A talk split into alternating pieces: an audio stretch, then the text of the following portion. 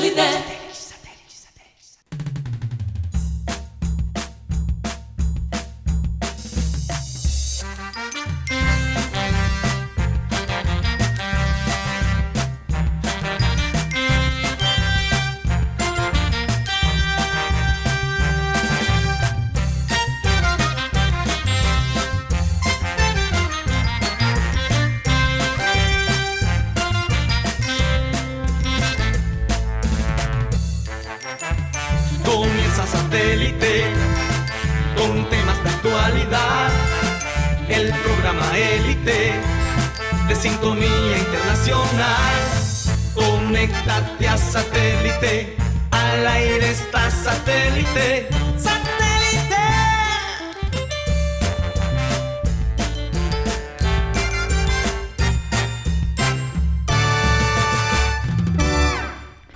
Señoras y señores, bienvenidos a programa Satélite. Muchas gracias por estar con nosotros el día de hoy.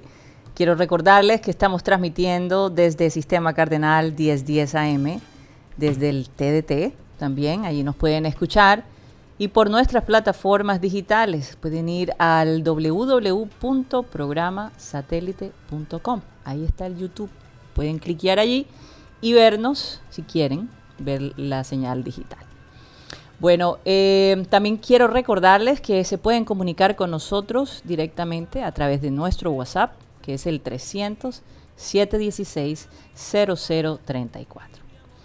Vamos a dar comienzo a nuestro programa. Quiero introducirles la gente que forma parte de Satélite. Hoy está con nosotros Benjamín Gutiérrez, tenemos a Mateo Gueidos, tenemos a Iván Garrido desde Miami, también está con nosotros Yeyito y en la producción, como siempre, Benji Bula, Tosca Amargo, Alan Lara, que por cierto Alan Lara no está aquí en producción, él está en el remotamente. estudio remotamente, y quien les habla, Karina González. Sean todos bienvenidos. Bueno, vamos a comenzar el programa, como siempre, con nuestra frase, una frase muy interesante, y que por estos días es, como importante, es una frase, frase de un sabio chino, eh, no hay nombre. Anónimo. es anónimo, y dice así, quien no demuestra lo que siente, pierde lo que quiere. No sé si les ha pasado a veces que, eh, y esto, bueno, antes tendría que decírselo solo a los hombres, ¿no? Pero las mujeres hoy en día expresan lo que sienten por otra persona. Pero si usted no le demuestra, por ejemplo, el cariño o el amor que tiene hacia, hacia alguien, a lo mejor va a perder la oportunidad de, de, su vida, ¿no? De, de, pronto ahí tiene hace rato cocinando, como decía Guti, eh, un arrocito. arrocito en bajo. arrocito, en bajo. Eh, y hombre, no se atrevió a decirle lo tanto que quería esta persona. Usted no sabe si de pronto esa persona siente lo mismo por usted y, y, y a lo mejor se logra algo. Entonces, ¿para cuándo realmente eh, uno va a seguir posponiendo eh, decir lo que siente, ya sea eh, también puede ser por un sentimiento de, molestia o por un sentimiento o, porque está resentido con una persona, pues yo creo que este es el momento de decirle, oye, esto me dolió, vamos a hablarlo, vamos a limar asperezas. Entonces yo creo que después de la pandemia cualquier cosa puede suceder. La vida nos puede cambiar de un día para otro. Hay que aprovechar el tiempo. No sé ustedes qué piensan. Interesante eso. Yo, yo pienso que hay gente que ve algunas relaciones como, como James y el Everton. O sea, una etapa para llegar a algo mejor después. Y, bueno, hay que, hay que tener la mente abierta porque tú nunca sabes. Sí. A veces llegas a un Everton y... Y, terminas en, un, en un United o un Liverpool. Sí, exacto. y, te, aguantas, de no decir nada y, y al final no, no, sabes si al final se te puede dar o no. No, y después de tres años, cuando la persona está casada, es que le vas, a escribir, no, imagínate que en el 2020 tú me gustaste. Ay, tú también me gustaste, pero como nunca me dijiste nada. Exactamente. Lo que pasa es que, entonces, tú le dices, lo que pasa es que tú nunca tampoco me demostraste nada. Por eso, pero uno, yo pienso que a veces hay que arriesgarse, ¿no? Lo peor que puede pasar es que te digan no. Pero, lo, pero no no va a pasar. Pero puede que ese no, si te lo dicen, puede que sea diciéndote, bueno, no ahora, pero si sigues intentando, puede que se convierta en un sí. Eso sí es verdad. Estás diciendo que hay que, estar, hay que ser persistente. Perseverante. Perseverante, eso sí es verdad. Ah, ¿Te ha funcionado? Seguimos con el tema de James Rodríguez. no, no, no, no, pero no me salgan de ahí. Ahora. No fue una, no fue una, eh, ahí un golpe bajo, solo quería saber cuáles son las experiencias de Guti, porque él está hablando con mucha propiedad, entonces Sí, como si se lo hubieran dicho a él, ¿verdad? Suena así. Uno en la vida tiene amigos y le cuentan todo y uno como que bueno, listo. De eso me sirve y esto no me sirve. Oye, Guti, ¿qué dice la Biblia sobre, sobre el, el basilio? que, que el, hombre debe, debe, tener una sola mujer. Ok. o sea, cuando estás con una ya... Con una sola. Hasta ahí llegaste. Eh, por eso no que la Biblia, dice y viceversa. La, y Biblia, viceversa. la Biblia no menciona como tal la palabra noviazgo. Noviazgo. Porque en ese tiempo el noviazgo, eso ya estaba, ya eran cosas armadas. Pero en este tiempo yo siempre... En ese tiempo a veces la, la, esposa hasta se compraban con una vaca. ¿No ves que, por ejemplo, cómo, cómo se... Menos mal que ya esos tiempos cambiaron, chicos. Por ejemplo, mira que a veces se escogían entre familias y entonces se casaban la hija de, de, tal familia con este y entonces hacía el matrimonio. Pero, por ejemplo, yo siempre tengo una frase, el noviazgo es cuando tú aprendes a preparar la comida, o sea, es como una comida con tu pareja. Pero hay gente o hay personas que se comen el postre antes, del, antes, de la, antes de la comida. Bueno, pero eso ya es cuestión de gusto y no. Sí, eso ya es respetable. Pero sí, a veces si me provoca un postre a las 3 de la mañana, ¿quién me va a decir que no? El de, el de, la tienda te va a decir, por favor, no molestar tanto. No, pero si yo tengo ahí un postre guardado para ese momento. Mateo, ¿cómo estás de Nutella? ¿Cómo estás? Miren, les quería contar esta historia eh, de una persona que eh, Cyril Gaydos conoció, trabajó con él. Él estaba en ese avión que cayó, eh, de, que venía de, Nueva York para Charlotte, Carolina del Norte. Él, en los Estados Unidos. Ese avión aterrizó en el río Hudson, en Nueva York, gracias a una eh, decisión que tomó el piloto de aterrizar allí y básicamente salvó a todo el mundo. Eh, eh, incluso sacaron una película que se llamaba El Milagro del Hudson. Con Tom Hanks. Con Tom Hanks. Oh, el Capitán Sullivan. Sí. Entonces, eh, esta persona dice que cuando él subió al avión vio a una chica que le gustó, le pareció bonita, agradable. Tuvo, sintió que hubo una conexión entre ellos, pero no se atrevió a decirle nada. Después que pasó lo del, lo, de, lo del Hudson, que terminaron en el, en el agua y que los rescataron y todo, el hombre esperó un par de días, se comunicó con ella y le dijo que quería ser su novio y que tenía, quería tener una relación eh, formal. Y hoy en día están casados. Eh, después de, semejante experiencia, dijo yo, eh, la vida parece ser que, que, Dios me dio una oportunidad, no puedo dejar pasar este momento. Se atrevió y fue correspondido. Entonces, por eso digo. El, amor sobre el río Hudson. Eh, el amor sobre el río Pero, por ejemplo, una historia real. Yo me acuerdo una, bueno, un documental de Rentería y, él, dijo una frase que a mí me encantó, que fue cuando él entra a los Marlins por primera vez. De aquí no me baja nadie. Y mira que se mantuvo todo lo que se mantuvo Rentería. Y escuchándolo hablar uno dice, verdaderamente este muchacho, a pesar de su corta edad, sabía lo que quería. ¿Y qué dijo Pachequito?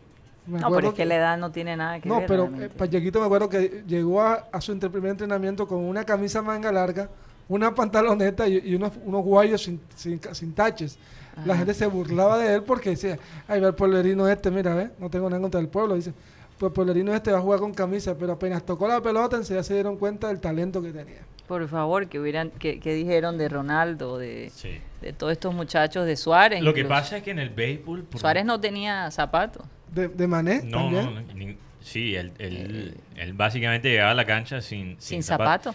Mira, eh, es que en el béisbol había algo muy particular por muchos, muchos años con los ojeadores, eh, que, que muchos de estos scouts clásicos miraban la pinta del jugador si él no tenía pinta de beisbolista, quizás ni siquiera lo, lo, miraban. Fíjate.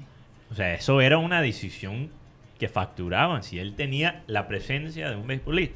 Lo que empieza... Me imagino que por las ventas, la promoción... No, ni siquiera, ni siquiera creo que, por las ventas. Eh, eh, ahí había unas cosas, unos conceptos ahí viejos que se quedaron, que él tenía que tener pinta de, de beisbolista. Eh, y eso se empieza a acabar con lo que pasa con los atléticos de Oakland, cuando se empieza a usar el Moneyball, que es una básicamente una manera de encontrar jugadores solamente por su rendimiento estadísticamente hablando. Y eh, ahí es donde empieza a ver, oye, ese, equipo, ese primer equipo de, los, eh, de los Atléticos de Oakland era, eran feísimos. Y ahora se ven jugadores de todo tipo. Ahora se ven lindos. Porque es que, es que ya cuando tú ves el talento, empiezas a ver la, sí, los por atractivos. Ejemplo, un, jugador como, como José Altuve, que parece un enano ahí bateando, hace 20 años no hubiera no hubiera tenido chance. No hubiera tenido chance. Sobre, todo, la sobre todo la posición que tiene. Exacto. Él, nunca lo, ni, ni por ahí lo hubiera, lo hubiera mirado. No, pues, Oye, ahora que habla. Incluso Mookie Betts. Mira, Valenzuela, mira Valenzuela. Valenzuela era, bajito y todo, pero cuando lo vieron lanzando por debajo un bolón. Ahora se ven lanzadores que son bajitos. Antes, si tú, si tú eras un, un un lanzador de, altura promedio, ni por ahí te. No, el tema de Tati Jr. Un equipo lo miró 19 veces y no lo contrató. Fíjate. Y ahora Por la parte física. No, porque como que no le gustaba mucho que, tuviera un papá beisbolista, tenía como ciertas cositas. Vino San Diego y se lo llevó y ahora están, están sufriendo el equipo que lo miró 19 veces. Básicamente, normal que por bien no venga. Tatis Jr. prácticamente fue regalado fue regalado a los padres de San Diego. Porque lo, despreció, Oye, eh, anoche fue una locura con los colombianos, ¿no? Ursela, sí, Ursela tuvo un jorrón. Eh, dos carreras empujadas, sí. Eh, finalmente los Yankees le ganan a los Reyes. Los Reyes le tenían ahí... el bajito.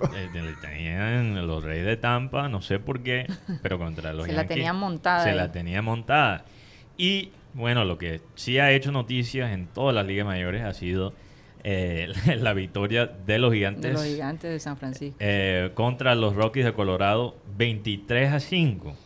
Que es un, hay un resultado que... eso, parece, eso parece como un resultado de, de, de, de básquetbol. No, no, no, de básquetbol.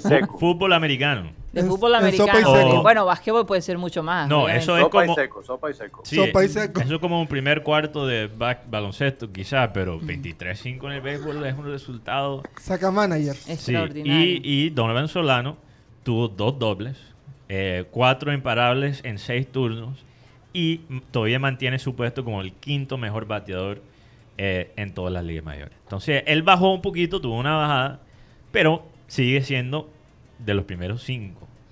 Entonces, bueno, y, por ahí, yo mirando esta mañana los periódicos nacionales, nada, ni un artículo, ni una nota. Es que parece que en el interior del país no les interesa el béisbol. Hoy, hoy en el tiempo, ni una nota. Tú sabes que a veces ellos tienen los artículos y las noticas cortas. Ni por ahí lo mencionaron. Están concentrados en, el ciclismo. No les, importa, ¿no? Como no tienen ganancias ahí, ni hay nada, y los, los periódicos de nosotros aquí locales cubriendo, eh, escribiendo sobre los flaquitos que, que, están en el Tour de Francia. Los flaquitos. Yo creo que vamos a tener que secuestrar a unos niños cachacos y enseñarlos cómo, cómo jugar béisbol para que, que, que eso se, se vuelve noticia. Son un orgullo para todo el país, no solo la costa. Es que yo creo que el tema de, de, de, los, del interior es que, bueno, en este momento hay dos noticias que para ellos son prioridad. Que es el Tour de Francia, donde temporada pasada ganó un colombiano, y James Rodríguez. Oye, una, pero, pero, antes de, continuar, pero, pero, permíteme un momento, antes de continuar, simplemente quiero recordar que estamos en, en Remember Time el día de hoy. Y, y, no sé qué pasó con una un detalle que íbamos a tener porque a partir de hoy vamos a tener ese sonido característico del programa. Muchos de los oyentes nos los han pedido y yo creo que, vale la pena hacerlo. Era una tradición de satélite. De satélite, eh, el primer día de septiembre empezar con esta música que ya nos prepara para la Navidad. No sé, eh, eh, me da un poquito de nostalgia, no es fácil pero, pero, porque realmente no sabemos cómo van a ser estas navidades, un poquito incierto. Si vamos se a, acerca. Yo no sé mañana. Pero se acerca. Se acerca. Música de Clean Clean. ¿Qué, qué Sí. quieres para la Navidad, Guti?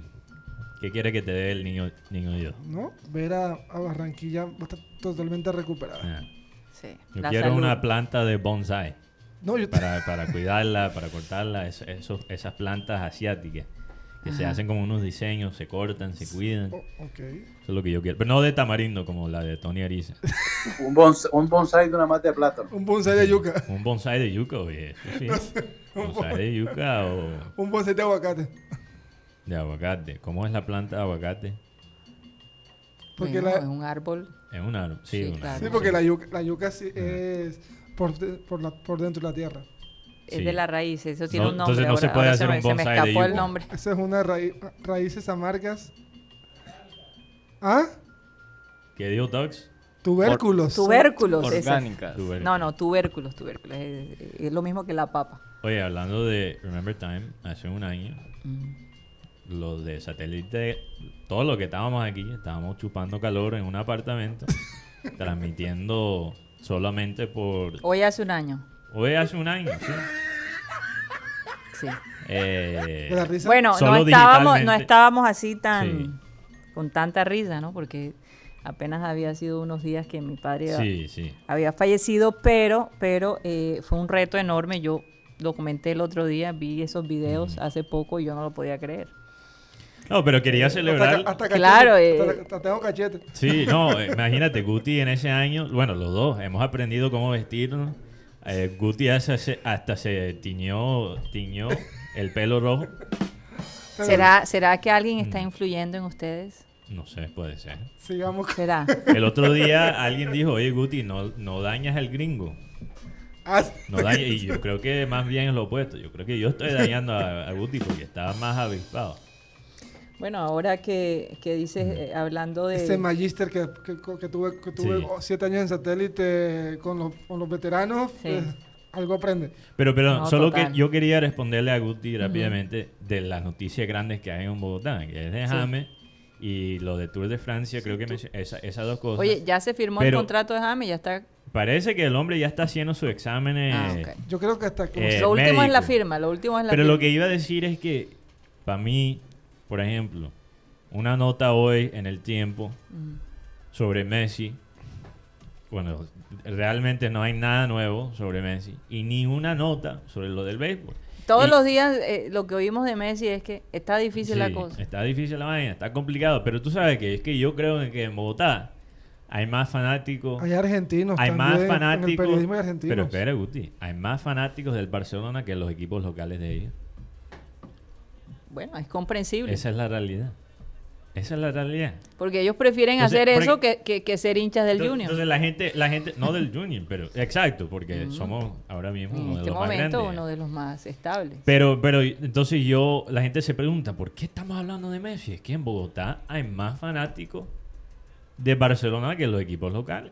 Mm. Esa es la realidad. Por eso se habla tanto de Messi. Pero para el resto del país es un poco cansón. Bueno, Oye, yo quería comentarles, eh, el diario El Tiempo destacó un, en- eh, un, en- un estudio que se hizo eh, porque querían saber qué fue lo que los colombianos más pidieron a domicilio. ¿Qué piensan ustedes que fue el domicilio más solicitado? Vamos a ver si así Comida. Así es. Los supermercados, los supermercados estaban, mejor dicho, se llevaron el mayor porcentaje. Después las bebidas. Curiosamente, después la farmacia. Las mascotas, que eran las únicas realmente que podían salir. Podían ir al veterinario, podían eh, que los bañaran, que les cortaran el pelo. Eh, y, las eh, y por último, los restaurantes. Esas fueron más o menos las modalidades que, que, que más se destacaron. Fíjate que de las comidas que más pedían eran hamburguesas, pizzas, todo lo que engorda. Ok, ya, vi, ya sé por Todo qué. lo que engorda. Obviamente mitad de leche. esos Ahora, pedidos son Guti. en cuanto, en cuanto a artículos, por ejemplo, en las farmacias, ustedes pueden imaginar lo que más se pedía. Mm. ¿Qué pueden imaginar? Artículo. Oye, no hay, no hay mucho que pensar. si Lo usan todos los días. Condones. No, música. Bueno, eso me imagino que también. Tapabocas, Guti. Ah, Mateo, ¿qué les pasa? ¿Electrónico? No, los tapabocas, eso, se agotó el alcohol, los antibacteriales, este, la vitamina C. La vitamina C. E, eso no lo, no lo, no lo no pusieron en la lista, pero. Pero yo me imagino, acuérdense que hay eh, mucha gente quedó embarazada por esa época. Suscripción de empresas de televisión. Peladitos de COVID. No sé. Pero en todo caso, fíjate, me llama la atención que la hamburguesa haya sido el, la comida que más... Ahora, también la hamburguesa es uno, digamos, de los platos que te llenan y no es tan costoso como los, los otros platos, ¿no? Eh, la hamburguesa y la pizza, además que rinde. A propósito de la comida, hoy vamos a tener a, Claudia González, nuestra psicóloga. Ella nos va a hablar de siempre pensando en la comida de un síndrome, de un síndrome que se ha alborotado literalmente en esta pandemia. No les voy a decir cuál es, porque de verdad que les va a sorprender, pero lo van a entender porque es algo que eh, muy relacionado con la ansiedad y el estrés. Entonces vamos a estar pendientes. La doctora Claudia entrará con nosotros a las 2 de la tarde Así que estén pendientes. ¿Quién es el jockey Ross Ryan? Este, señor, este muchacho que, que es jockey famoso en Inglaterra acaba de montar una historia en el restaurante Babu italiano en Liverpool. ¿Con quién? Con James Rodríguez. Ah, ya se tomó una foto con él. Primer plato en Liverpool, un plato italiano. Babu. En el restaurante Babu. Bueno, es que si, te, si bien te das cuenta, en Inglaterra, realmente la comida típica de ellos a la gente no le gusta mucho.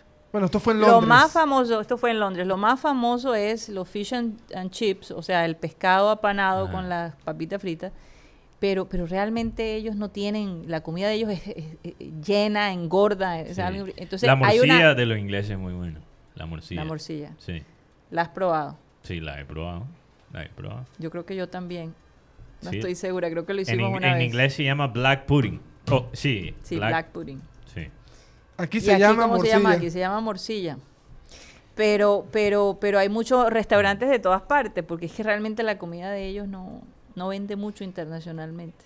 ¿Cómo se dice pudding en, en español? Pudding es como... Eh, no es pudín. No, no es pudín. Pudín, pudín, es como, eso es como si fuera una gelatina. Como una, gelatina, como un flan es casi como un flan. Como un flan. Flan de, flan negro. tripa. Flan negro, básicamente. Negro así llaman la morcilla en Inglaterra. Sí, flan negro. Y, es igual a la de acá. Sí, bueno, la, de acá es más rica. La, de allá es como más picante, me parece. No, el de aquí es más picante. la butifarra de aquí. no, no, butifarra. No, no, por eso hablo en el tema picante. La butifarra soledeña, como hablábamos ayer, es un poquito más picantica que la butifarra. Oye, ¿ya hicieron sus pedidos de, de butifarra? No, lo tengo que hacer. Oye, un oyente aquí, perdóname, aquí, eh, Alfredo Miguel Cervantes, que nos está escuchando desde Italia, eh, está pidiendo... Por fin logramos eh, saludarlo en vivo. Las ah, veces que ha entrado hemos tenido problemas con Facebook o algo ha pasado y no lo hemos podido saludar. ¿Qué parte de Italia está? Ojalá nos diga en qué parte de Italia. Bueno, no ha dicho de qué parte de Italia, pero él está preguntando por el número de satélite. Le recuerdo que es 307 16 0034. Obviamente, para los oyentes internacionales, ese es un número de Colombia, entonces es más 57. entonces, bueno, ahí te puedes comunicar con nosotros, nos puedes mandar audios o un mensaje. Audio filtrados. Y después en la segunda media hora. filtrado, obviamente filtrado, pero hay que ser radial, aunque a veces yo me paso, yo lo reconozco.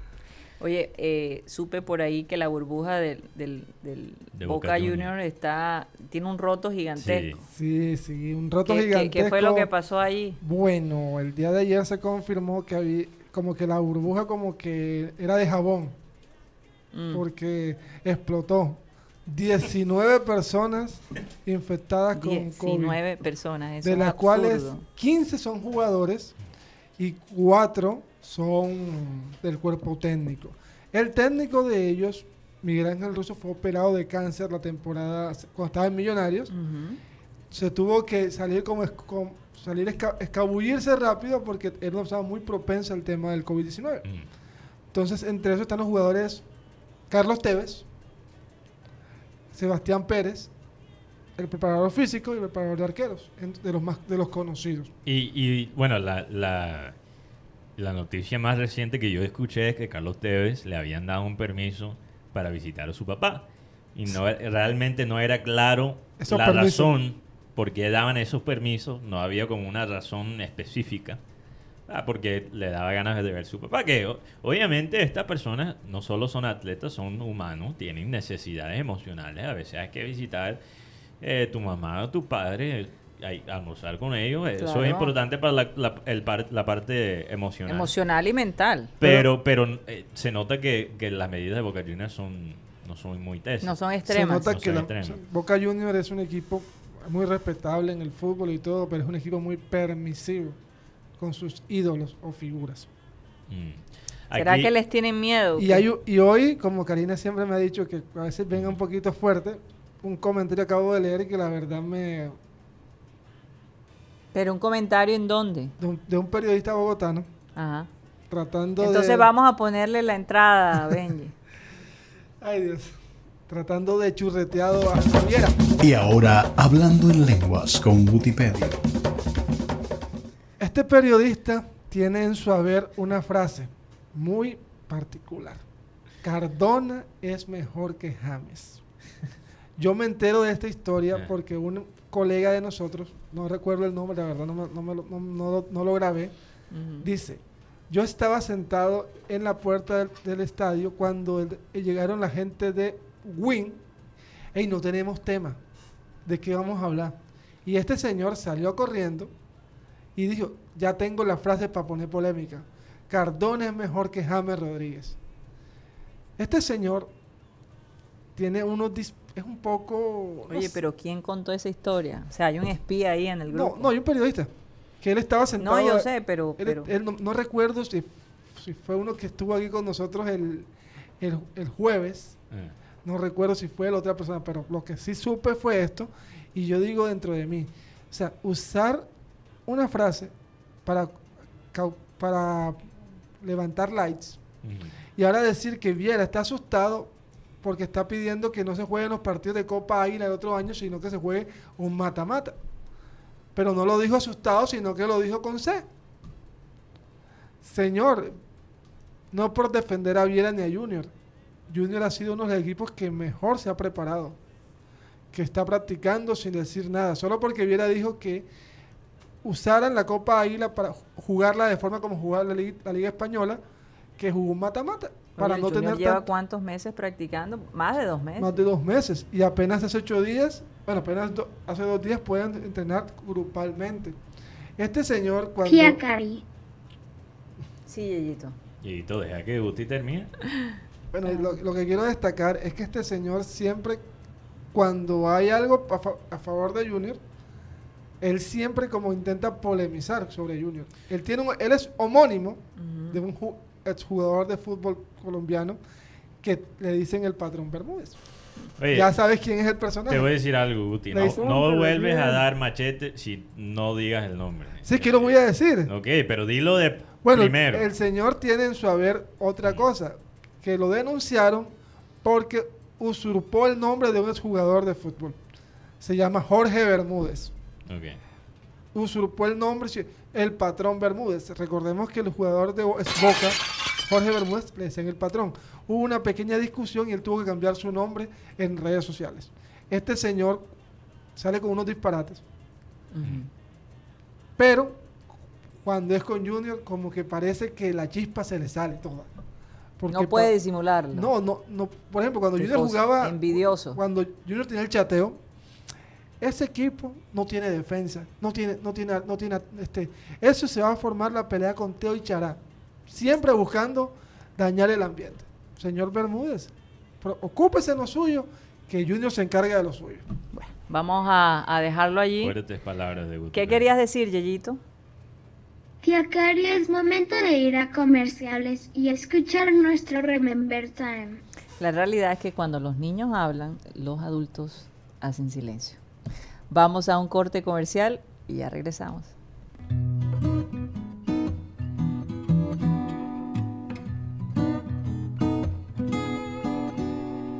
aquí, aquí todavía están investigando en la organización porque un computador que teníamos aquí se llenó de virus. Y ah. entonces comenzó la investigación. Hombre, no joda, ese computador siempre está lleno de virus. Y andábamos buscando, pero ¿por qué si ese computador tiene código de seguridad y tal? Uno, pues tú puedes entrar al historial de los computadores y ahí están todas las páginas que las personas que ha estado ahí visita. Claro. Y entonces llegó el investigador y fue al historial. Había como 80 páginas pornográficas. Te puedes imaginar, Pepe, el salto del gato, el salto del chivo, el, cuarteto rufino. el gato volador. De todas esas páginas. Ese poco No se supo. Es la hora que no se sabe quién mira esas páginas pornográficas. Se sospecha, y eso lo está investigando Cadillo, que lo puede tirar en cualquier momento. ¿ah? bueno yo me quedo callado porque sé que esas páginas tienen su dueño. Con razón, enseguida el, ingeniero dijo, con razón, todas esas páginas pornográficas están cargadas de virus. Cuando tú veas que un computador está cargado de virus, júralo que hay pornografía a bordo. Ah. Sí, señor. No, no, no, no. No, se El software no está trabajando como, como debería. Este...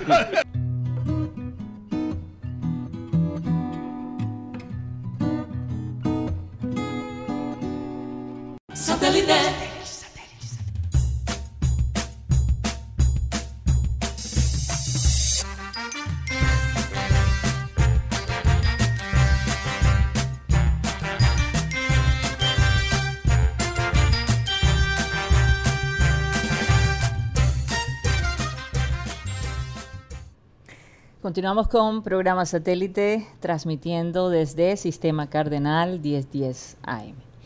Bueno, eh, vamos a darle paso a, para saludar a toda la gente que ha estado comunicándose con nosotros. Adelante, Mateo.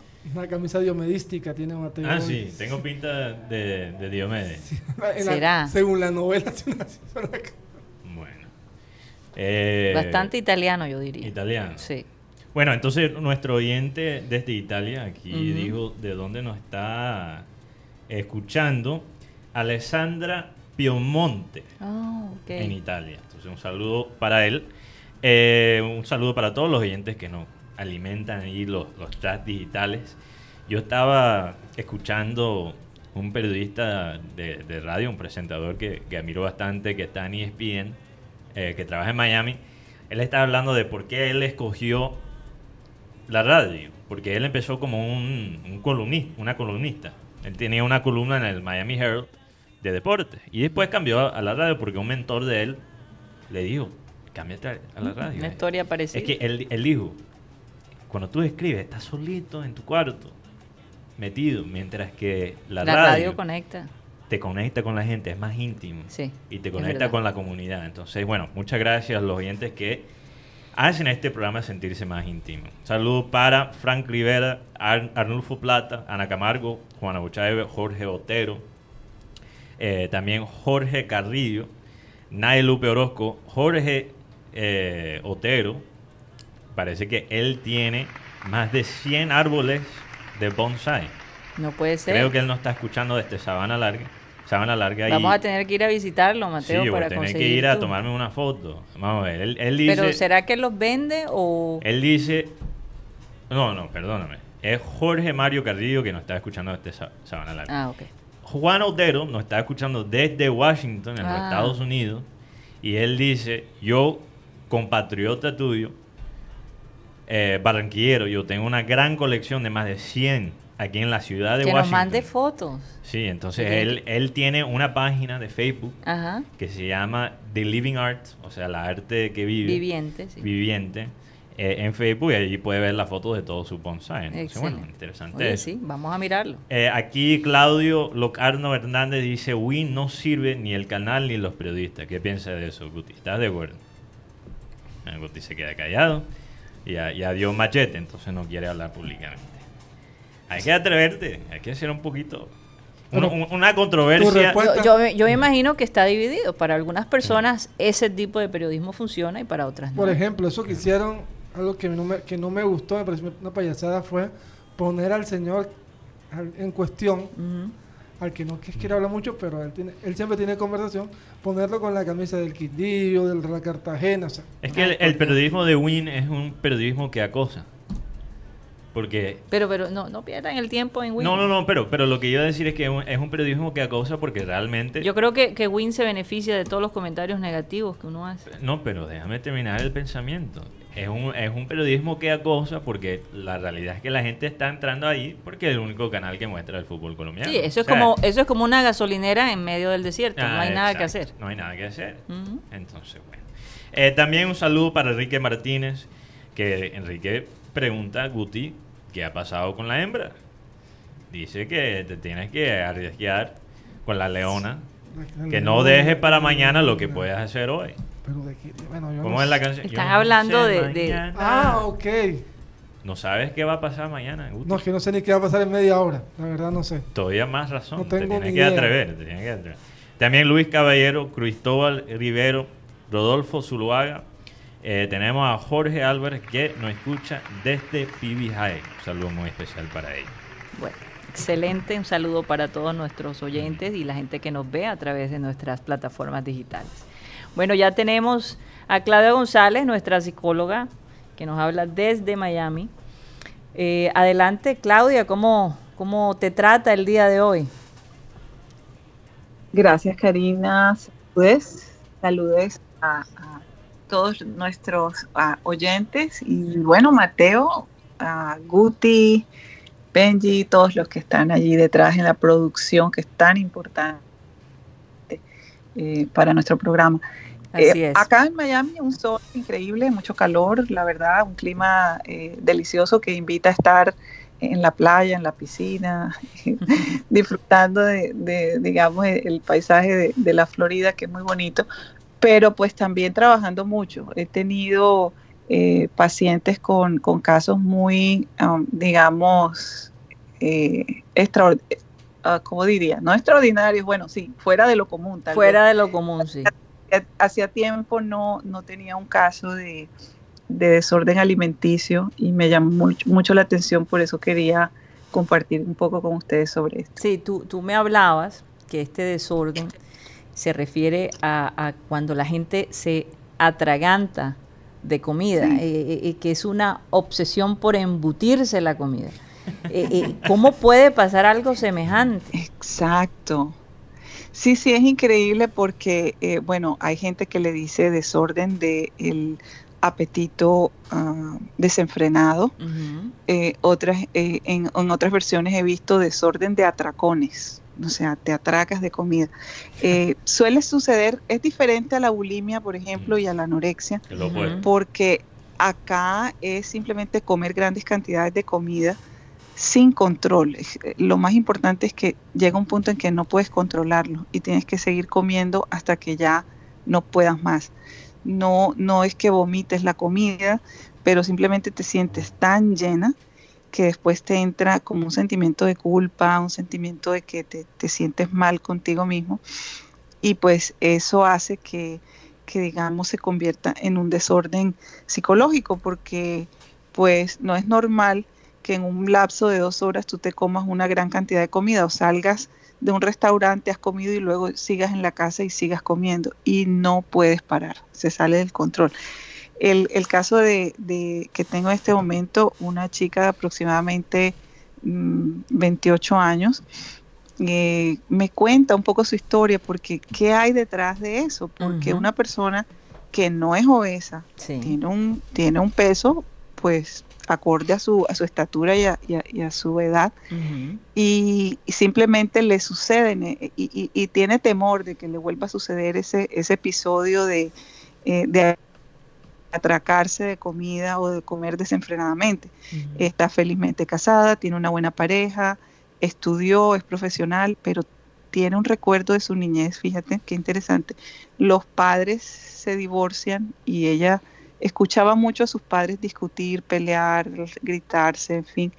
Y la única cosa que la hacía sentir bien y que le producía un poquito de tranquilidad era invitar a, una amiguita a su casa, ver televisión, pero ir a la tienda y comprar papitas, chitos, comida, gaseosa, dulces y sentarse frente al televisor. Entonces la comida quedó tan asociada a, una sensación muy placentera para ella y como de, tranquilidad. ¿no? Doctora Claudia, es muy interesante eso porque estábamos hablando, creo que fue hace un mes o dos meses, un oyente nos escribió que, que él tenía un nieto que antes jugaba fútbol todos los días y ahora por la cuarentena lo único que hace es jugar videojuegos y, comer.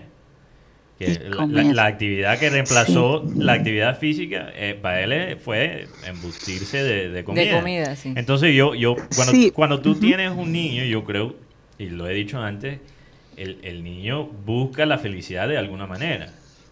Entonces yo, eh, por ejemplo, también he escuchado la experiencia de Andrés Parra, este actor que, que hemos mencionado, que ha estado eh, en el robo del siglo, en el presidente, bueno, en, que hizo papel de, de, Él es un adicto a la comida.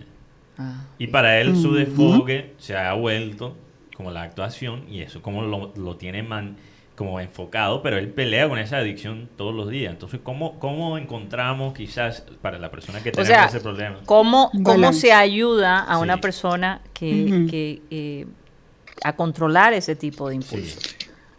Bueno, yo en, este momento, fíjate, nos encontramos en una fase eh, en donde primero, pues sería bueno tener como una, una consulta o un tratamiento como integral. Es decir, que la persona también visite un nutricionista, que, que la persona ataque varios frentes, por ejemplo, la parte mental, la parte física y la parte espiritual, ¿no? Eh, y, básicamente es, en eso es lo que yo me enfoco, o sea, que, que dividamos, nos dividamos nosotros como seres humanos en esas tres, bueno, cuatro entidades, porque está también esa parte emocional, ¿no? Eh, esas cuatro divisiones o cuatro partes, que, cuatro instancias que, que, eh, que constituyen al ser humano y, y ver qué estamos haciendo en, en, cada una de esas instancias, porque por ejemplo, el tener demasiado tiempo libre, el haber, e, el, sentirse ansioso porque tiene un estrés que de pronto está allí, está allí y no logra eh, manejarlo. También esa parte espiritual en donde de pronto eh, hoy en día eh, casi siempre el programa de, de, los jóvenes o de los jóvenes o de los jóvenes adultos es ir a comer. Cuando de pronto, y, entonces ir a comer es como la diversión, vamos a comer todos alrededor, de la comida, cuando podría ser alrededor del deporte, alrededor del contacto con la naturaleza. Bueno, precisamente... Eh, y, y, y, en esa parte, digamos, está la espiritualidad también, ¿no? Precisamente eh, a, eso me iba a referir, porque es que el deporte, no hay duda que el deporte es lo que más nos puede sacar de, de, ese tipo de, se podría llamar compulsión o, de, deseo. No sé sí, es, es, una, es, una, compulsión, porque comes compulsivamente, pero por un periodo no más de dos horas. Entonces, cuando... Y, es posible que suceda ah. una vez a la semana o tres veces a la semana. Sí. Doctora, una pregunta. Eh, eh, sí. ¿Tú crees que la comida de pronto también, o sea, el tipo de comida podría afectar nuestro estrés o podría afectar también nuestra parte psicológica, lo que estamos comiendo, ya sea eh, comida fuerte o, no sé, mm. comer más vegetales? Bueno, lo que pasa es que acá, fíjate, en, el, en este desorden la persona come sin control. Puede comer vegetales, puede comer comida saludable, pero lo hace de una forma desaforada, ¿verdad? Como si se la fueran a quitar. Y cuando llega alguien como el papá, la mamá, el esposo, el, amigo, inmediatamente para. O sea, sabe que lo que está haciendo está es exagerado, no está bien. Ahora, si hay alimentos que influyen en, ciertos comportamientos, por ejemplo, la demasiada azúcar eh, hace que los niños sean mucho más activos y, estén y necesiten quemar esas calorías rápidamente. Pero acá en este desorden es básicamente una persona puede incluso tener ya como el como el, eh, el comer desaforadamente tiene unos niveles, moderado, eh, severo y extremo. Ya cuando hablamos de un nivel extremo es que la persona tiene 14 episodios o más en donde se atraganta de comida. Y no es que la vomite ni nada, sino que de pronto la semana siguiente está sintiéndose tan culpable que no come que no quiere ni salir de la casa, que no quiere comer nada y que y que entra en depresión, ¿no? Porque es, una, una línea muy fina entre estar lleno y la gula. Decir algo, o sea, eh, eh, eso eh, y, y, fíjate, habría que definir gula porque sí, gula es comer innecesariamente, ¿no? Como que, pero acá hay algo, hay un componente también psicológico muy importante y es realmente qué hay debajo de todo eso, ¿verdad? Porque esa necesidad de ingerir desordenadamente esa cantidad de comida fue no, y lo, en algún momento lo asociaste con algo, fue lo que lo hace tan lo que lo hace tan complejo es que puede ser cualquier cosa. Cualquier cosa, cualquier experiencia te puede llevar a tomar esa decisión, ¿verdad? Eh, no, no, necesariamente un trauma de la niñez, pero por ejemplo, en el caso ahora de la pandemia, el, el temor a que de pronto no haya comida, eh, ¿verdad? De que mucha gente decía, no, que se está acabando la carne, no, que se está acabando, no, vamos a comer ahora toda la carne que podamos, porque quién sabe. Vamos a comer la vaca entera por si acaso después no hay Por si acaso, entonces eso te empieza a, crear una serie de, de, de, ansiedad. Interesante, yo, yo quiero regresar al punto de Iván, porque yo creo que algunas comidas tienen efectos psicológicos particulares. Por ejemplo, a mí me gusta comer algo bien picante para que hasta lloro y sudo y, y después, tú sabes, después obviamente se me sale por el otro lado, pero siento que, que saqué todo. Me siento después como una energía. Pero de pronto no, pero de pronto esa comida no la vas a comer en tan tan eh, excesivamente que te puedas sentir como que vas a explotar. Sí, vas a, a veces sí, a veces sí. hay periodos que sí, fíjate, mañana nosotros vamos a tener a nuestra nutricionista Nancy Delora. Ella va a estar aquí porque precisamente por estos días mucha gente está padeciendo el hecho de que exageró en esta cuarentena en comida, mm. eh, se siente que no tiene el peso, que aumentó, que no, en fin, hay una serie de cosas y hay una dieta que está dando mucho que hablar, que es la de la mm. el, ayuno intermitente. Entonces vamos a hablar sobre eso y a lo mejor a ella también le podemos preguntar qué alimentos, y yo creo que lo ha dicho en otras ocasiones, estimulan. estamos haciendo Exactamente. Yo, también la, cuarta semana. Y, fíjate que y fíjate que de pronto eh, la diferencia entre una persona obesa y una persona obesa por el, desorden alimenticio de comer desaforadamente, ¿cuál es la diferencia? Y es que cuando tienes el desorden, lo que sucede es que es más propenso a que haya una otro desorden psicológico que lo acompañe, como la depresión, por ejemplo, como la ansiedad generalizada. En cambio, una persona que es obesa porque simplemente pica mucho, igual hay ansiedad de todas maneras incluida, ¿no? Igual hay descuido en el ejercicio, eh, descuidas ciertas instancias de, tu organismo que, que, influyen, los pensamientos, qué es lo que estás pensando, ¿no? qué es lo que piensas, qué es lo que sientes, cuáles son esas emociones. De pronto vives en una montaña rusa con tu pareja no sabes a qué atenerte con ella, siempre estás en ese estrés constante y eso te, te impulsa a comer. Y, y, no necesariamente una persona que tiene este desorden tiene que ser obesa. Como, como dije anteriormente, comen por una semana y después la otra semana se, eh, se, ayunan todo el tiempo. ayunan todo el tiempo. Entonces, entonces imagínate ese desbalance. Yo creo que sería interesante, y eso es algo que, que, que he experimentado por estos días, eh, empezar a buscar un deporte que de pronto eh, habías querido hacer hace mucho tiempo y no lo, no lo habías hecho, ¿verdad? Eh, descubrí que el tenis de verdad me causa esa alegría, me da la emoción de ir a practicarlo. Ayer lo practiqué por la primera vez y no quería parar. Ya cuando tú te sientes el que... Ajedrez, el ajedrez. el ajedrez también, eso quema neuronas. Cucharabol. Sí, tú sabes que... El ajedrez te puede sacar de los pensamientos, ¿verdad? negativos, porque de todas maneras lo que piensas va a impactar también tu parte. pero tú sabes y, la mano, y la mano también te la ejercita. Pero tú sabes... Tú sales el ajedrez. Pero, pero Iván, tú sabes, y, y doctora Claudia, y, y todo lo del panel, tú sabes que eh, eh, los, eh, si tú miras los, los, campeones de ajedrez, todos son flacos. Y es porque ellos pierden peso cuando están jugando.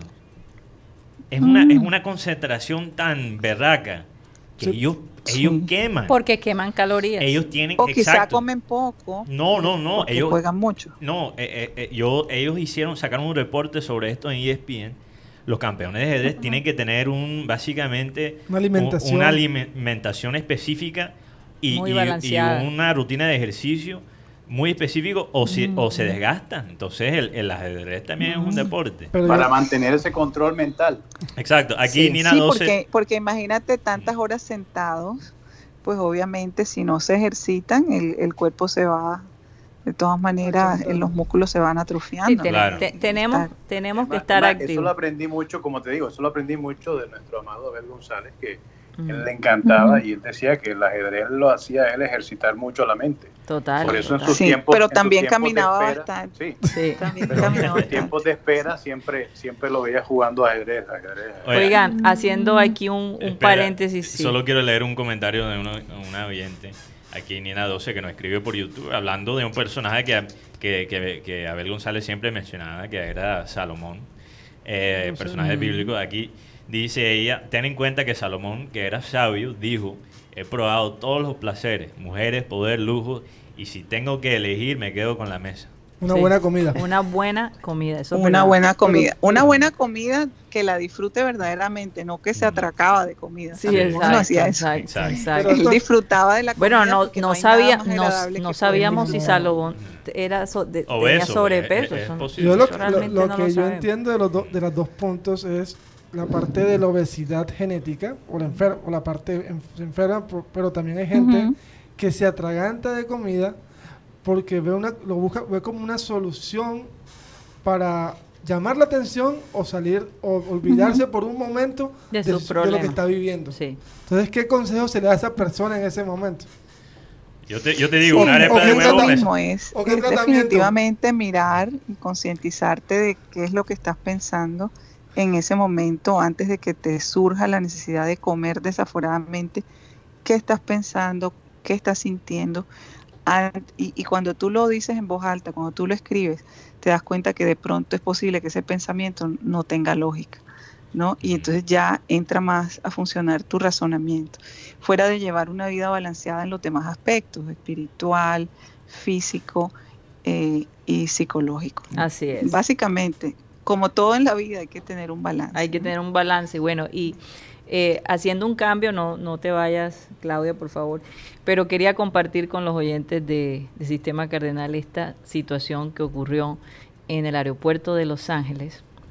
Eh, resulta que un hombre, básicamente con una mochila, ¿cómo dijimos que se llamaba la traducción? Un paquete volador. Con una mochila voladora, sobrevoló Yo prefiero paquete volador. Paquete volador. sobrevoló el aeropuerto de Los Ángeles. Los que conocen el aeropuerto de Los Ángeles saben lo transitado que es esa área. Y resulta que estuvo a por lo menos 900 metros cerca de uno de los aviones, que estaba, no sé si estaba aterrizando o iba a despegar. Y el piloto dijo, tenemos a un hombre con una mochila voladora, lo acabamos de ver. Eso lo dijo un piloto de American Airlines y después, como a unos 10 minutos, otro piloto lo reportó. Y me puse yo a pensar, bueno, ¿y qué estaba pensando ese hombre? Con esa mochila voladora alrededor de los aviones en el aeropuerto de Los Ángeles, que es uno de los aeropuertos más movidos y más grandes. Es, una cosa eh, bien insólita. ¿Qué estaría pasando por la mente, Claudia, de ese señor? ¿Qué, habrá, comido este tipo? No sé. Increíble eh, eh, esa, esa, necesidad tal vez de figurar y de salir en las noticias y de, causar sensación, ¿no? Oye, ¿ustedes se imaginan que este señor fuera de Barranquilla con una máscara de una marimonda de carnaval, asustando a los, a los, a los pasajeros? ¿Se pueden imaginar eso? caen encima. Bueno, y además no creo que esa máscara te proteja mucho, ¿cierto? Porque es como ancha, es como ancha en la parte de abajo. Yo estoy pensando en una mochila voladora que es mucho más barato que esa. ¿Cuál? Ah, después te cuento. Y ahora esa mochila voladora, ¿cómo entró hasta el aeropuerto? Ahí la bueno, no, el, es que ellos no, ellos sobrevolaron el aeropuerto el señor sobrevoló, o sea, él no entró al aeropuerto, él, él voló por encima del aeropuerto y se acercó a los aviones. Es sí, es un peligro. Eh, eh, eh, de todas maneras hay una seguridad espacial. Sí, no, sé. Pero bueno, fíjate, no lo, no lo pudieron capturar el, el, FBI está investigando. Ya sabremos más adelante, les contaré cuál fue la razón. Bueno, bueno en el futuro. parece parecido a lo que está pasando aquí en, en, en, la, en Miami, por ejemplo, que parece ser que hubo unos hackers que entraron al sistema educativo y, y, y, han impedido que los niños puedan comenzar a estudiar. Tanto ayer como hoy ha habido muchos problemas en el sistema y están investigando qué hicieron los hackers. Oye, pero qué gracia tiene eso. ¿Por qué meterse con los niños? ¿Qué clase de corazón tiene esa gente? Exacto. Ya de por sí es difícil para ellos. El sistema, eh, no el sistema privado, sino el sistema público. Necesito un descanso. Bueno, rápidamente. a, manera de boicotear. Sí. ¿Qué, pasó? Ahí, ahí entró Yeyito y Mateo al mismo tiempo. Al mismo tiempo. Es que quería resaltar también a los oyentes que, nos han escrito a través de WhatsApp. Un saludo para eh, Carlos Acosta Álvarez, que nos escucha desde Ciénega, Magdalena. Tenemos muchos oyentes, Magdalena. Eh, un saludo también para Ernesto Martínez, el bambino. Él está, nos está escuchando desde su trabajo. Dice que Mateo, los de Win solo le gusta molestar a la gente y no informar. Eso es lo que dice este oyente. Eh, también un saludo eh, a Álvaro Vélez, que siempre me está aquí mandando... Él está en, en, Toronto, ¿no? No, en London, Canadá. London, Canadá, siempre me está mandando aquí... Ah, no, Álvaro Vélez no está en, en Toronto, creo que está en...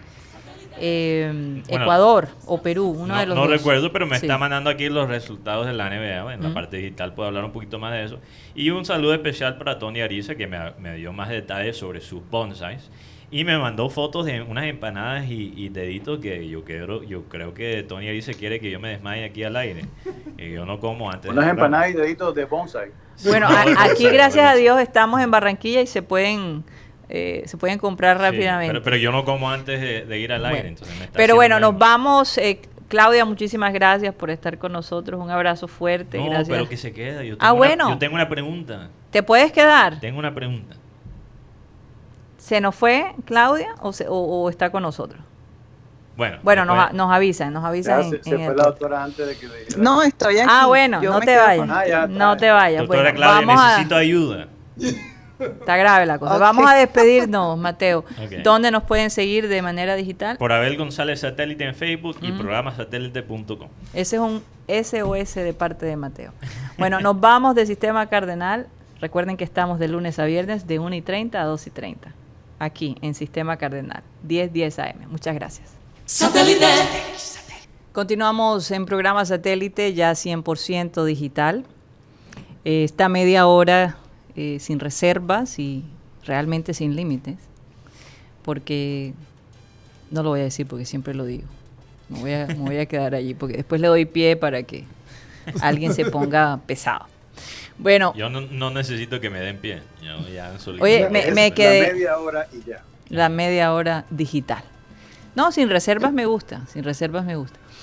Eh, ¿Cuál es el SOS que le estás mandando aquí a, Claudia, nuestra psicóloga? Estoy, estoy preocupada. Lo, que eh, pasa tú sabes que, tú puedes hablar con ella fuera del programa. No, yo sé, pero, pero quizás es, algo que le ha pasado a los oyentes. Quería, por eso quería preguntarle a, la doctora Claudia. Me ha pasado en, los últimos días, últimos dos semanas, que yo, ah, yo soy una persona como un poquito más nocturna. Eh, ya a las dos sí, pero Creo que ya me estoy envejeciendo un poquito porque ya a las 12 me empiezo a poner más cansado. Antes yo podía estar bien hasta las 3, 4 de la mañana y después levantarme a las 7.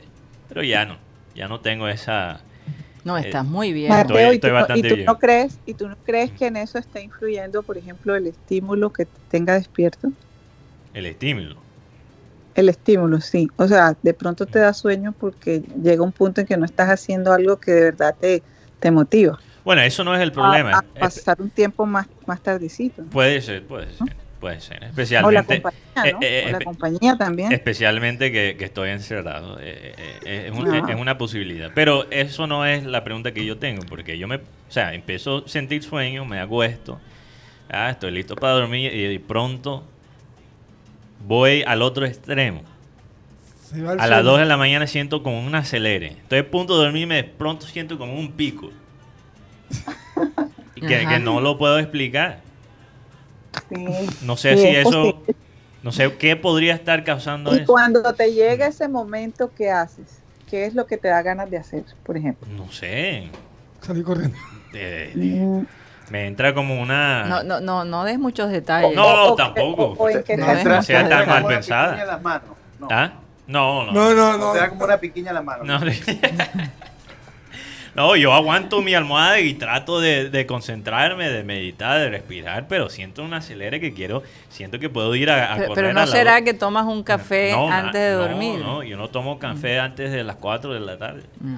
O después de las 4 de Después la de tarde. Un té, un té bien verde. Pa-. Pareciera que tu cuerpo está cansado físicamente, ¿verdad? Eh, quiere descansar, pero eh, pro- y- y es posible que inconscientemente sientas que hay algo que no, que no terminaste de hacer, algo que te hizo Mm. falta, eh, o que simplemente mm, hay un poco de ansiedad, ¿no? Mm. Hay un poco de ansiedad. Y, y, y, te- y a mí me sucede también, me ha sucedido muchas veces que como que es- o, o, o descansas un poco físicamente y ya te sientes otra vez con la energía para seguir porque hubo algo que no terminaste de hacer o porque hubo una situación, hay una situación de pronto personal que, que pues está todavía ahí causándote algún tipo de estrés o algo así. Eso Puede me ha, ser, eso no, me no ha quiero- pasado antes que, que me acuesto, "Mierda, tengo que hacer esto y, y- o pienso en algo que tengo que, que hacer el próximo día y ya me empiezo a, Ajá. a- a- a estresar un poquito y después me quedo despierto. Ajá. Pero, pero en este caso Claro, no de hay... pronto se te ocurre una idea. Exacto, y- y- sí. Pero en este caso no hay nada específico. Yo, yo Pero me debe ser, debe ser por eso, porque tú eres una persona que está muy acostumbrada a estar produciendo ideas. Ah. Y en un momento, cuando no las tienes, este, sientes ese vacío. O sea, yo me, yo me cierro los ojos, me acuesto, me pongo en la almohada y en ese momento siento el acelere, después de estar cansado. después de estar cansada. exacto. Ahora, ¿qué tanta actividad física estás haciendo? Bueno, Yo he Ahí vamos, eso, ahí vamos. Es importante. Ahí vamos, Sí, ¿ah? eso sí, ahí... Ah, bueno. Yo así cuando sean las, ustedes me pueden ver en el gimnasio a mí a las 12 de la noche, porque esa fue la hora que me quedó tiempo, parece una locura. Y estoy a las 12 de la noche haciendo ejercicio por media hora, cardio y todo, eh, que me siento eh, muy activa esa hora y luego a la media hora que me di un baño de agua caliente, me tomé un té, el, el sueño fue mucho más profundo. O sea que eh, de verdad necesitamos cansar el cuerpo, o sea, mover el cuerpo, lo- lo- los músculos, eh, sudar, ¿no? Esa parte Bueno, hace sí, mucha falta. hay- hay Hace mucha distintos falta. tipos de ejercicios, ¿no? Eh, Sí, eh, tú sabes que, que- que el sexo quema calorías. Sí, claro. No, pero, no, pero a mí me ves a las 12 de la noche en el gimnasio, Ah, no, ok. no en otro, no, no haciendo otra cosa. Bueno, eh, bueno, gracias por los consejos, doctora Claudia. Lo voy a tener en cuenta. Lo que pasa es que yo soy una persona que me cuesta trabajo hacer ejercicio solo pa- por hacerlo. Tengo que tener como... A mí me gusta, por eso me gusta más los deportes, porque hay como una meta competitiva y eso me, eso me motiva. Pero ir al gimnasio una hora... Bueno, ya parece que va a, a comenzar tenis. Yo Sí, creo que eh, sí, le- sí. lo hemos contagiado. Sí. Entonces vamos a ver. Vamos a ver si es verdad. Les mandaré fotos para que vean a, a Mateo jugando tenis. Oye, Claro no, sí. y es que es que eh, está bastante eh, animada el, ambiente aquí de tenis, de verdad que sí. Y ahora con el con el US Open, que por cierto, eh, bueno, no sé si la doctora Clara se puede quedar con nosotros o, o ya se va a despedir, ¿tú sé? No, bueno, yo, yo lo sigo yendo y al momento de, de irme eh, les aviso, pero sí, Ah, bueno, me entonces puedo quedar con usted. quédate allí. Eh, un ambiente muy chévere, muy sano. Eh, en general, el hecho de que la ciudad de Barranquilla tenga tantos parques, eh, ahora sí que los vamos a aprovechar porque nos hizo tanta falta. Nos los tuvieron cerrados por tanto tiempo que no vamos a, perder la oportunidad de disfrutar lo que, lo que ahora se nos está ofreciendo, ¿verdad? Sí me dijeron, hoy hablé con alguien y me dijo que no había podido ir al, al, al uno de los centros comerciales porque no cabía un solo carro en el parqueadero. Algo que me, me preocupó un poco. Eh, la gente está yendo bastante a los centros comerciales. Entonces, bueno, vamos a ver qué pasa, vamos a ver qué pasa. A lo mejor piensan, eh, quién sabe cuándo vamos a poder regresar y si esto lo cierran. Todo es tan incierto realmente, todo es tan incierto. Pero bueno, eh, es algo que, que poco a poco lo vamos a ir eh, digiriendo, ¿verdad? Y, como acostumbrándonos a que ya no nos tienen encerrados, que, que ya podemos salir y que podemos tomarnos el tiempo y decidir cuándo de verdad queremos estar afuera. Bueno, un mal ejemplo de esto es un jugador de fútbol americano, Kirk Cousins. Él hizo unos comentarios eh, muy controversiales en una entrevista. Él es el quarterback de los vikingos de Minnesota, eh, uno de los jugadores mejor pagados en, la, Liga de Fútbol Americano. Él dijo que él básicamente no está preocupado eh, por el regreso del fútbol americano. tampoco le interesa mucho ponerse una máscara eh, y él dice, si yo me muero, si a mí me da el coronavirus, si yo me muero, me muero. Así tendrá, tendré que, O sea, yo estoy básicamente... Eh, ¿Él está en qué estado, recuérdame? Eh, acabo de decir, él juega para los vikingos de Minnesota. en Minnesota. no sabemos si en Minnesota están exigiendo el, el, tapabocas. Sí, no sé qué tan malo es el brote en tampoco en, Minnesota. En muchos estados en Estados Unidos es, o sea, por ejemplo, en Florida te exigen el tapaboca. Pero todo el mundo lo está criticando porque obviamente creo que son unos comentarios muy irresponsables. solo por, porque él, él está bien si él se muere. Si él, él, solo porque y a la gente que contagia ah, exacto solo porque él tiene paz con eso no significa que debería contagiar a otras personas. Deberían ponerle una multa la verdad a la persona que, que sea eh, que, que, influya en tanta gente y que se atreva a, a retar así eh, deberían ponerle una multa. Ahora, otras personas que quizás eh, piensan de otra manera, piensan, wow, qué comentarios tan, eh, tan fuertes y tan con tanta firmeza. Firmeza, quizás admiran el coraje de este hombre porque él está básicamente diciendo yo muero para mi equipo de fútbol. Bueno, qué cosa, es una actitud, por estos días hacer eso es una actitud egoísta. Una actitud todo bien, todo bien. No, es una, actitud todo Oye, bien. sí, hablando, del, todo, bien, todo bien. ¿Cuántos años cumple el pibe hoy? 59, 60. Yo, eh, yo, creo que ya cumple los 60. Llegó al sexto piso el hombre. Hermano Valderrama. Y ya, ya eh, Karina, ya felicitamos a los que están cumpliendo años. No, no lo, no lo hicimos realmente. ¿Por qué alguien cumple hoy? Ah, porque porque hoy está cumpliendo Samuel González, ah, sobrino. Sí, claro, claro. Óyeme. y quería felicitarlo, nos estábamos acordando de él que Samuel estudia periodismo, vamos a tener un próximo periodista también en la familia. Un abrazo. Muchas bendiciones y un abrazo para ti Samuel y al igual que tus papis, Abel y Rocío. Un abrazo muy fuerte. Un abrazo fuerte. Oye, ¿cómo pasa el No sabía que él estaba estudiando periodismo, porque el último que escuché estaba estudiando creo que Derecho. Derecho. sí, pero, pero terminó. Terminó, se cambió este semestre. Bueno, me parece interesante. Qué bien, qué bien. Eso está en la sangre, eso está en la sangre. Pero sí, feliz cumpleaños al pibe Valderrama. 59 años. Ah, 59. 59. Ya casi está en el sexto piso del hombre, pero no parece. Pareciera que se ve excelente. Se ve bien. Eh, lo veo todos los días haciendo, montando videos con, con la mujer de... Con la flaca, como él le llama. Sí, la flaca, que tienen ahí unos peinados parecidos. Y bueno, parecen hermanos y hermanas, incluso. Que tienen como un afro muy, muy parecido. ¿Todo bien, todo bien? Eh, no, pero increíble. Creo que puedo decir, quizás todavía es mi favorito, mi jugador favorito de todos los tiempos. En todos eh, los sentidos, no solo en el juego, pero como persona. Sí. Su actitud en la cancha. Su actitud en general. Un ejemplo de la disciplina. Sí. Siempre dice eh, que él ni siquiera fue el más talentoso de su familia, porque viene de una línea de futbolistas. Pero sino el más disciplinado. El más disciplinado. Mira dónde llegó. El, de más temple. Yo creo que el de más consistencia. No, el de más temple. porque uno recuerda al P. Valderrama en la cancha y, dice. El más lineado ese. Mal geniado y, cuando le daban, él también daba. Eso sí, ténganlo claro. Eh, Cari, chicos. Eh, hablando de cumpleaños, eh, también esta persona que hizo de protagonista de Matrix. Ah, Keanu Reeves. Keanu Reeves. También se encuentra de cumpleaños. ¿Cuántos años, Keanu?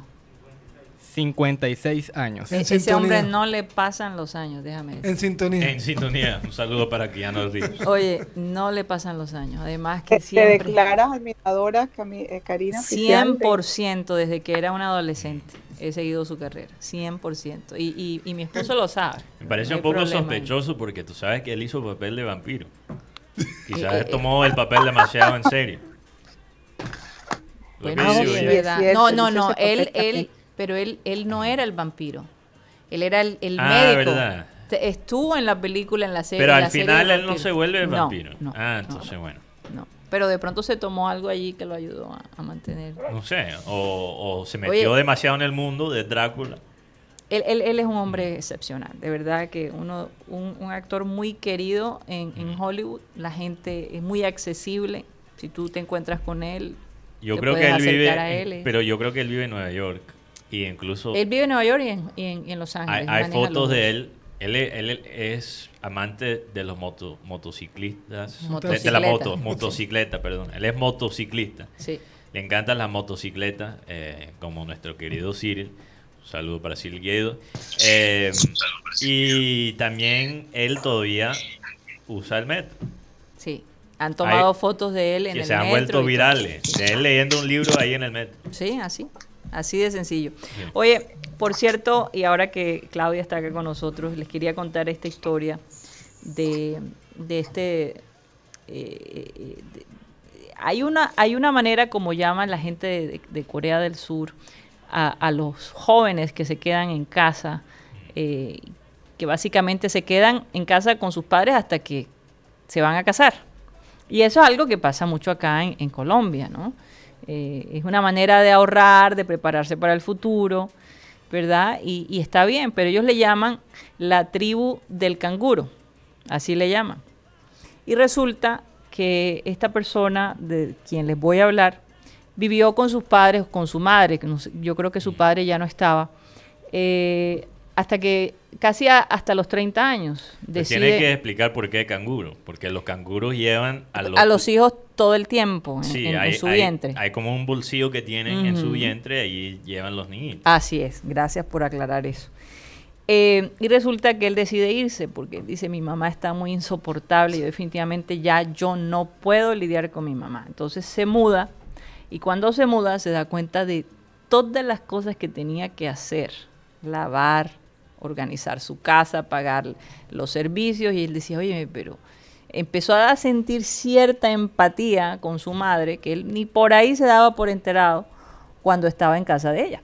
Ella cocinaba, le preparaba, incluso a veces se quejaba porque le parecía que su hijo era como muy holgazán, como que no trabajaba, pero su trabajo era escribir. Mm. Entonces, eh, resulta que él un día dijo, voy a, proponerle a mi mamá que me escriba un poco sobre sus pensamientos, cómo ella se siente ahora que ya es una mujer de más de 50 años, cuáles son sus, eh, sus, afanes de la vida diaria. Y le regaló una libreta y la mamá empezó a escribir todo lo que le pasaba. Por ejemplo, comentaba eh, de a veces las mujeres mayores de 50, pues eh, se dan duro las unas con las otras porque, ay, tú te engordaste, mira que yo me veo mejor que tú, tengo 50 años y parezco de 38, en fin, empieza la competencia, ¿no? Eso es verdad, doctora eh, Claudia, eh, es verdad. ¿No puedes confirmar eso? Sí, claro, bueno, uno siempre, ya cuando, ya cuando a medida que va, van pasando los años, hay, hay, hay, hay varias opciones, ¿no? O te sientes satisfecho con lo que has hecho, echas una miradita hacia atrás y dices, bueno, em, eh, desde el punto de vista profesional he logrado esto, desde el punto de vista económico, y comienzas a mirar todos los aspectos de tu vida cuando estás allí entre, entre los 40 y 50. Eh, pero también, obviamente, eh, y, de, y dependiendo de la autoestima de cada uno, pues tú quieres sentirte saludable y, sentirte y, verte bien y seguir sintiendo esa fuerza. Ahora que ya te empiezas a comparar y que empieces esa competencia, eso es lo que produce más estrés y ansiedad.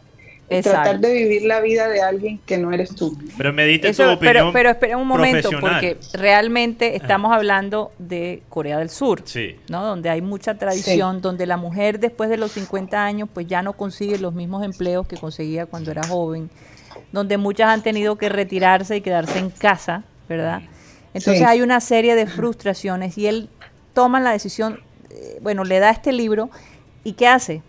Pues que él genera unos eh, cómics o unos comiquitas, unos paquitos de la vida de su mamá de lo que esas mujeres a esa edad sufren o se tienen que enfrentar. Y ha tenido tanto éxito que bueno, se ha vuelto eh, eh, ahora, eh, ¿cómo se dice? Un éxito económico. Un éxito económico. Pero además de eso, ahora hay gente mandándole a esta persona su vida para que la publique en cómicos, en los comiquitos. Porque la gente le está interesando ver más eh, situaciones reales, no estas situaciones eh, creadas de la fantasía de una persona. no, siempre son de superhéroes. sería que esas situaciones, mi pregunta es, esas situaciones eh, son miradas desde un punto de vista cómico, es decir, tendría algo que, para hacerlo entretenido y que, y que de verdad a alguien le interese saber que la señora salió, se sintió triste, se bañó, volvió, hizo la compra. O sea, tiene que haber aspectos de Hay de todo. Que, parezca muy interesante. Hay de todo. Lo que vi no es, no es cómico. Eh, eh, es básicamente, es como una novela, haz de cuenta. Una novela de la vida real. Bueno, hay, del, diario vivir de estas personas. Hay, muchas películas que han tenido éxito, eh, que, han tenido éxito en, en los últimos años. Películas de Hollywood que se tratan de algo tan sencillo como un matrimonio, como, como el que salió en Netflix hace poquito, historia, ¿cómo se llama en español? Historia de un matrimonio. Sí. Que, que, muestra una trayectoria de un matrimonio hasta que ellos se divorcian. Exactamente. Entonces, eh, eh, la gente, yo creo que... Por eso es que los reality shows han tenido tanto éxito, porque la gente les gusta ver lo que otras personas como tú hacen. Bueno, entonces yo creo que el fenómeno de, por ejemplo, los Kardashians, ¿por qué te sientas a ver la vida de los Kardashians? Porque es más fácil ver la vida de ellos que vivir la vida tuya. Así es. Pero esto es un poquito diferente. Y además, porque, y además también está la parte glamorosa, ¿no? Exacto, es la parte glamorosa, entonces más, es más fácil ver el, el trajín de ellos el día al día de ellos que el, día hasta te burlas también y te burlas de ellos o, o te identificas y te Quizá te armas un cuento. Eh, el asunto que estas series que este hombre, eh, que este muchacho, este joven sacó es eh, son más reales. son más del común, no de personas multimillonarias ni Exacto. es más del común. como esa novela que el millonario se enamoró de la más pobre y la sacó y luego y luego vino uno malo y la envenenó. O sea, son como a veces tan traídas de los cabellos. Sí, estas son historias y estas son historias que están encontrando solo en México. Espera, Venezuela. Espera, Iván, que estas son historias. Venezuela y México. son historias que están encontrando la belleza en lo normal que yo creo que es mucho más saludable, que algunas de estas novelas. Yo creo, a mí me parece que por eso las novelas costeñas han tenido tanto éxito en Colombia. Oye, es que yo te digo, esa historia de la costeña y el cachaco, por Dios, eso, o de, es así. incluso Betty la Fea, el éxito de Betty la Fea, por ejemplo, situaciones tan, tan normales entre, entre ellas. No, no, y con un, mensaje, un mensaje detrás. Y ahora Netflix piensa pasar una, la vida y obra de, del poeta de la Junta Guajira, Diomedes Díaz, en Netflix. Sí, eso vi. Así que preparémonos a ver una buena versión de Diomedes Díaz. Y hablando de novelas, yo creo que la novela de la novela del, del año es, es Messi. la, última. Oye, pero, pero ya estoy harto. Pero la última. Acaba de empezar y ya estoy harto. Messi le dijo, el papá le dijo a Bartomeu, Messi no se queda. Así que aquí se viene el primer, el segundo capítulo de la novela, ¿Para dónde va Messi? Óyeme, honestamente ya yo he perdido cualquier interés realmente por, por lo que pase con Messi, de verdad.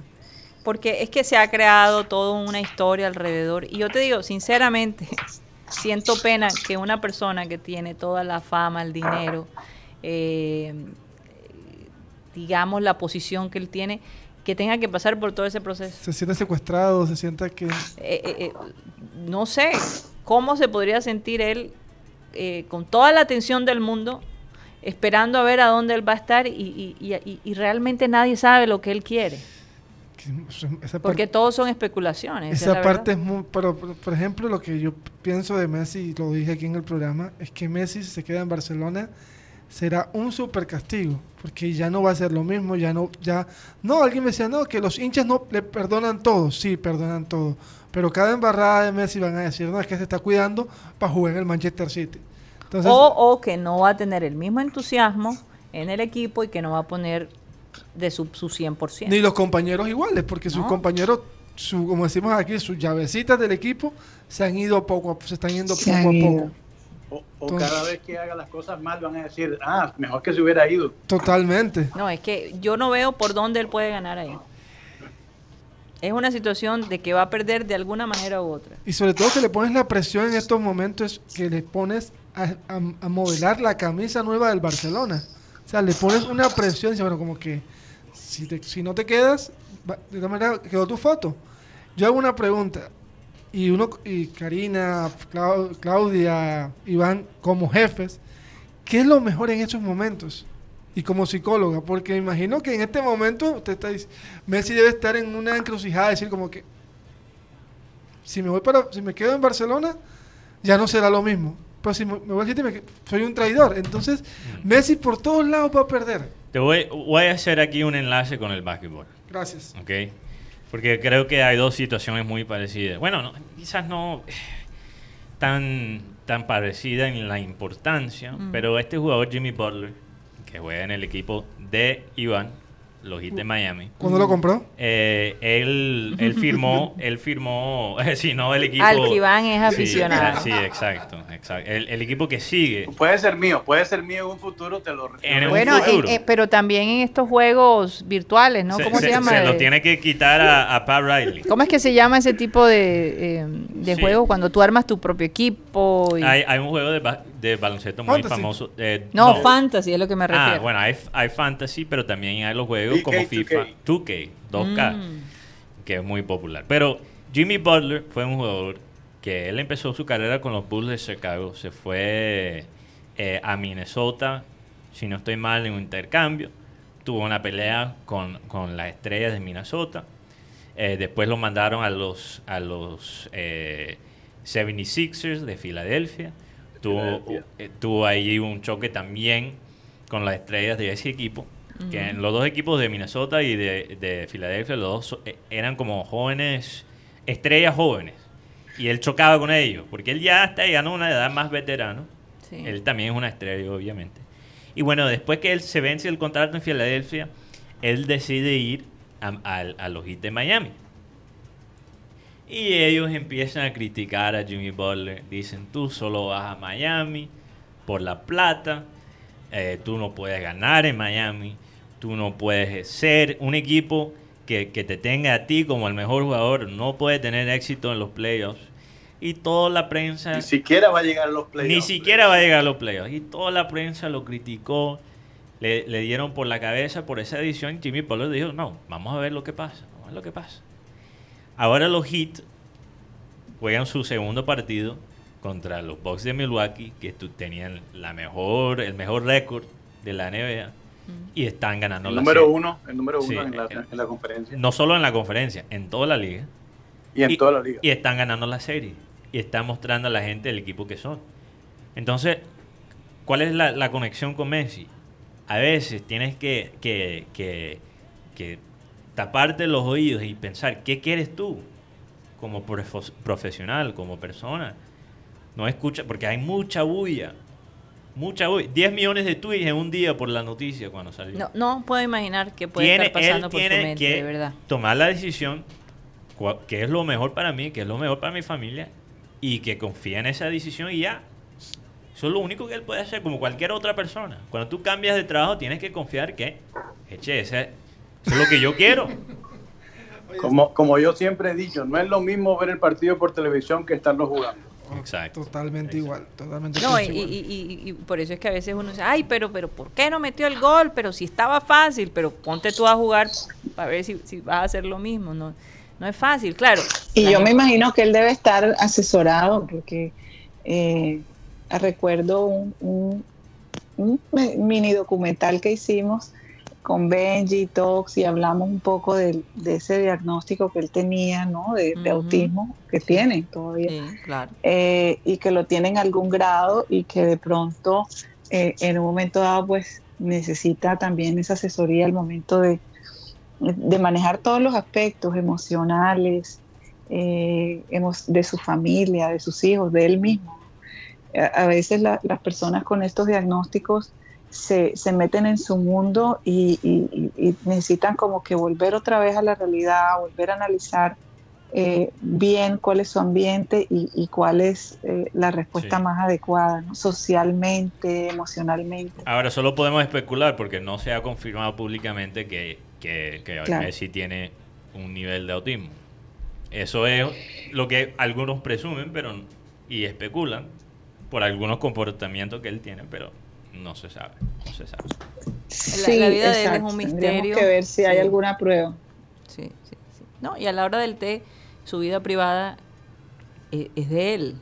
Realmente, ¿qué importa? ¿Por qué, ¿Por qué es tan importante al fin y al cabo saber si él eh, era una persona eh, muy eh, introvertida demasiado al punto que quizá obviamente tú te das cuenta de la diferencia ¿no? en las ruedas de prensa, cuando está en contacto con el público, cuando está en contacto.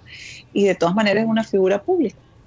Y entonces quizá él pudiese ser un ejemplo y, y hablar de su testimonio para otros niños que han sido diagnosticados con eso y con, e, con, con ese, eh, digamos, desorden que pueden llegar a demostrar que tienen unas habilidades superiores increíbles. Pero a lo mejor, eh, Claudia, él lo haga después que se retire, porque eh, si hay una algo que a lo mejor él le huye, es que lo estigmaticen, que le pongan, este, esta persona es así, ¿verdad? Entonces, eso lo podría distraer mucho. Es mm. posible que él lo haga después, cuando ya esté en, su retiro, ¿no? Eso puede, ser, es decir, que yo lo vi a él, yo lo vi a él en un programa de Tinelli, tú sabes cuál es, que eh, él tiene un programa en, Argentina que es muy, muy conocido en, eh, y mundialmente, eh, y él lo entrevistó y, y, él estaba mamando gallo y todo, y normal, o sea, como que ya él ha aprendido de pronto a manejar un poco más la fama que de A manejar, Él viene de, un, de una parte muy humilde eh, y, y, de pronto de un momento a otro era un jugador demasiado famoso y claro, eso, eso a una persona que no está preparada lo puede, lo puede de pronto ocultar, doctor, usted, que sabe un poco más de eso, psicológicamente lo puede ocultar un poco más, eh, tú sabes, de abrirse a la prensa, de abrirse al público, y, ahora, pues que ya tiene un recorrido mucho más grande, es mucho más fácil hacerlo. No, y solo, solo con pedir una salida de Barcelona ya muestra una fortaleza psicológica que él no tenía antes. Es la, es la realidad.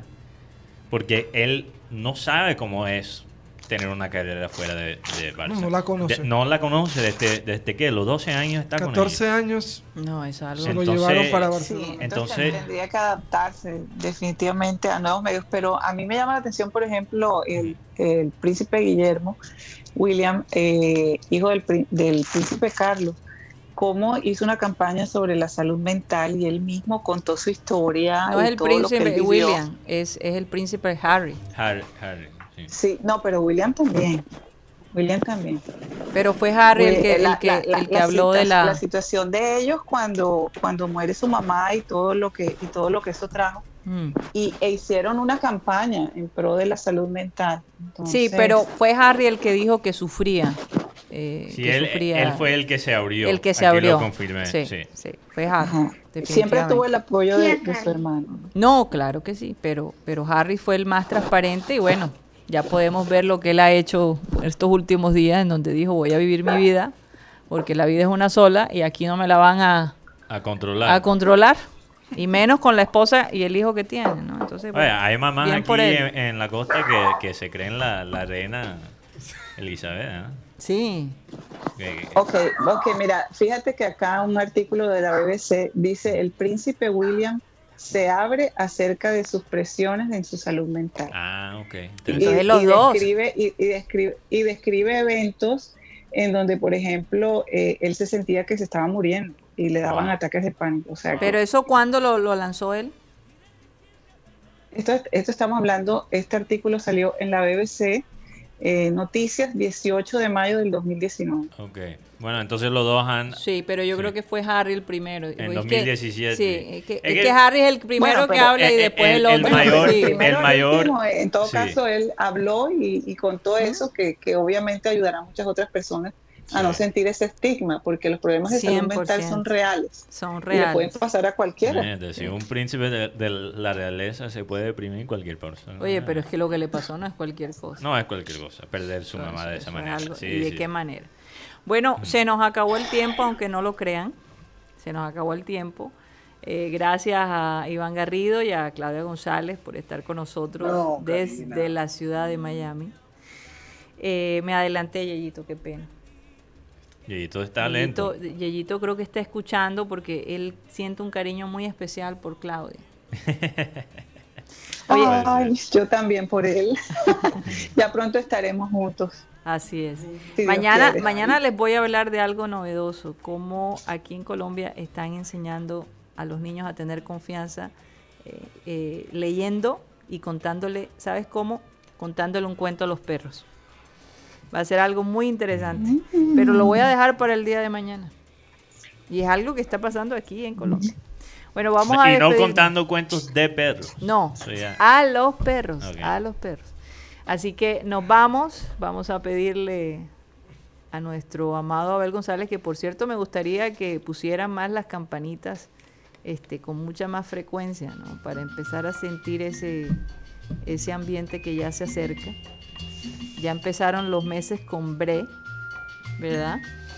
Así que... Eh, Cumpleaños de Guti, está cerca. Una semana. El mío, también. El mío está bastante cerca. ¿Y el de, el de Claudia? Todavía más cerca.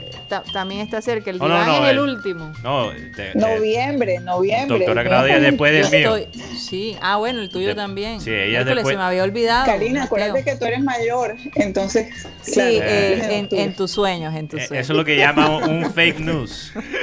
No crean, no crean. No lo crean, no lo crean. Bueno, vamos a decirle a nuestro amado Abel González que por favor despida el programa.